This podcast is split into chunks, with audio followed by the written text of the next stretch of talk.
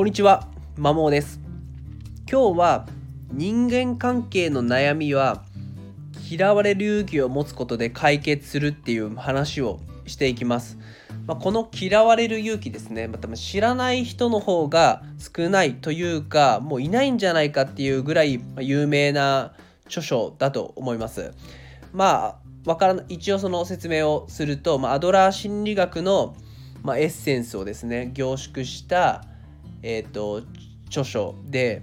そのアドラー心理学に精通している鉄人と鉄人とですねその悩める若者の対話形式でその本が書かれていて、まあ、その中にアドラーの考え方ですね、まあ、どちらかというと心理学というよりは哲学にアドラー哲学に近しいようなものが書かれてますと。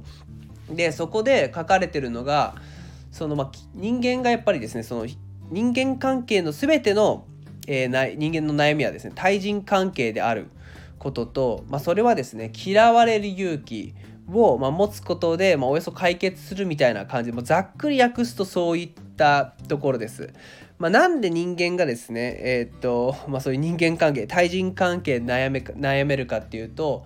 まあ、承認欲求があるからだと。まあ、承認欲求ってまあ人に認められたいとか好かれたいとか評価されたいっていう、まあ、そういった承認欲求があるからこそ、まあ、対人関係を気にして、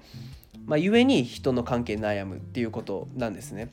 でだからそこをアドラーは明確に否定していても承認欲求というものを否定してるます。でとはいえですね承認欲求をなくすなんてことは現実問題正直難しいなっていうのが、私の考えというかだからこそ悩むんだと思います。でそのそもそもですねまあ自分自身も、まあ、承認欲求があるから、まあ、今もあるんですけどもそれをどう抑えるか抑え込むかっていうことをずっと試行錯誤してきました。でこの本に出会う前はですね正直人間関係悩みに悩んでました、まあ、同僚や上司の顔色というかですね評価を常に気にしていたし、まあ、クライアント、まあ、取引先顧客ですね顧客になんか嫌われるとか評価が下がるんじゃないそのダメだなこいつって思われたりとか評価が下がったりとか怒られたりとかそういうことをですねありもしないことを考えて、まあ、ずっと不安な日々を過ごしてました。ただこのアドラー哲学心理学に出会ったことで少しずつですね人間関係の悩みっていうのがぐっと下がりましたね、うん、なのでそのでやっぱ結論嫌われる勇気を持つこともどう思われちょっと投げやり感はあるけれどもどう思われてもいいやぐらいの感じで考えることですね。が大事だなっていうふうに気づいてそれを少し実践することでふっと気持ちが軽くなった印象が記憶があります。で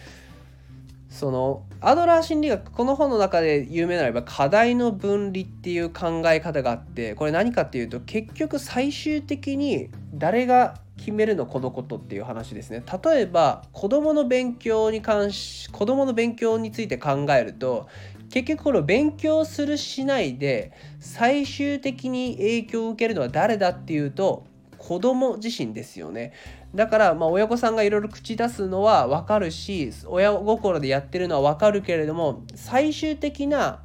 も影響を受けるのは子供だからその勉強をするしない子供が勉強をするしないっていうのは親の課題ではなくて子供の課題だよねっていうことでそれは別に子供の課題なら子供が考える的なことを言っていて例えば上司とか同僚が自分に対して何か怒るとかああだこうだ言うっていうのは自分自身、まあ、あなた自身ではなくて最終的にそれを言うのは行動するのは上司ないし同僚なのでその課題っていうのは上司なんですよね。だからその要は上司がこう言われるんじゃないか怒るんじゃないかみたいなこう評価するんじゃないかっていうのはあなたが決めるあなたの課題ではなくてそれは上司の課題なのでそんなことは分離して、まあ、考えなくていいよねっていう話です。とはいえ難しいと思うけどもその考えを取り入れて少しずつ行動することでどこか割り切りというかですねふっと気持ちが軽くなってくるんじゃないかなっていうふうに思いますし私自身はこれまでの経験でですねそうな徐々になりつつありますし結構今はなってきてあまり人間関係の悩みっていうのが本当に5年前と比較するとぐっと少なくなってます。はいでこの課題課題の分離だったりですねっていうのは結構その他の著書にも同じような考えが出ていて、まあ、例えば7つの習慣のインサイドアウトとアウトサイドインですよね。影響の輪影響の輪っていうのも結局アドラーの課題の分離に近しい考え方で自分のえっと要は自分自身の言動行動で影響を与えられる範囲とそうじゃない範囲があると。でこの上司があなたを評価どう評価するかとかどういう声かけをするかっていうのはああの要は影響の輪の外にあると。だから要はあなたがどうこうできる問題じゃないっていうことなので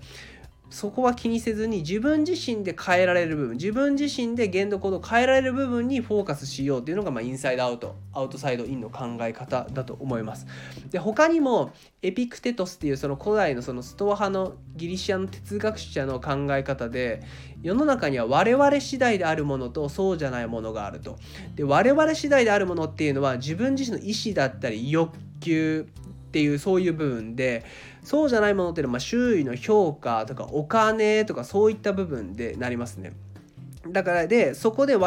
そのエピクテトスは我々次第でないものを軽んじろって言ってるんですね。要はそういうもう周囲の評価とか、まあ、お金とかですねそういったものを軽んじる、まあ、気にすんなみたいなで自分自身で変えられる部分意欲欲求とかそういった部分に重きを置きましょうっていう話言ってるんですね。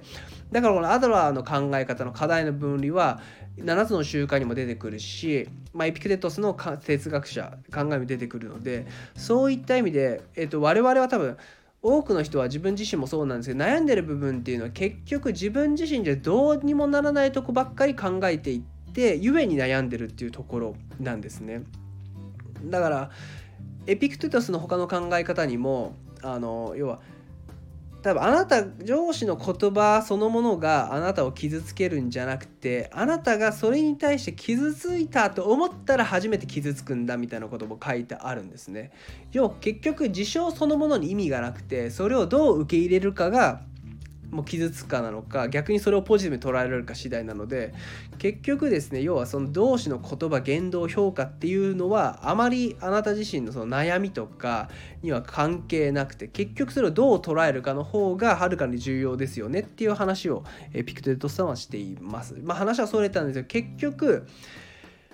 まあ嫌われる勇気を持つことで 解決するんじゃないかなっていうところです。で正直やっぱ難しいと考えてます。っていうのもやっぱ人間の脳っていうのは狩猟採集民時代から大きく変わってなくてでその時代っていうのはどうだったかっていうと集団から阻害されることイコール死なんですねだからもう本当に集団に認め他者に認められる評価されるとか好かれるっていうのはもう本能的な欲求としてずっ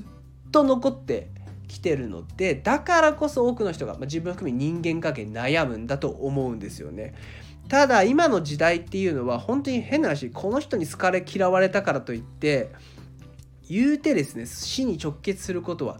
ないんですね。その会社の変な話みんなに嫌われても、まあ、過去の自分でもほぼみんなに嫌われていたぐらいのポジションだったんですけどもでも死なないんですよね。普通に生きてます。生きられてますっていうところなので是非ですね嫌われる勇気を持ってですね今ある人間関係の悩みを少しでも解決できるような願ってます。はい、でとはいえその嫌われる勇気読んだことないな聞いたことはあるけど読んでないとかなんか前読んだけど全然内容覚えてないなっていう方はですね是非今一度読んでマドラー哲学のエッセンスをご自身に取り入れてくれたら嬉しいなっていうふうに思います。以上です。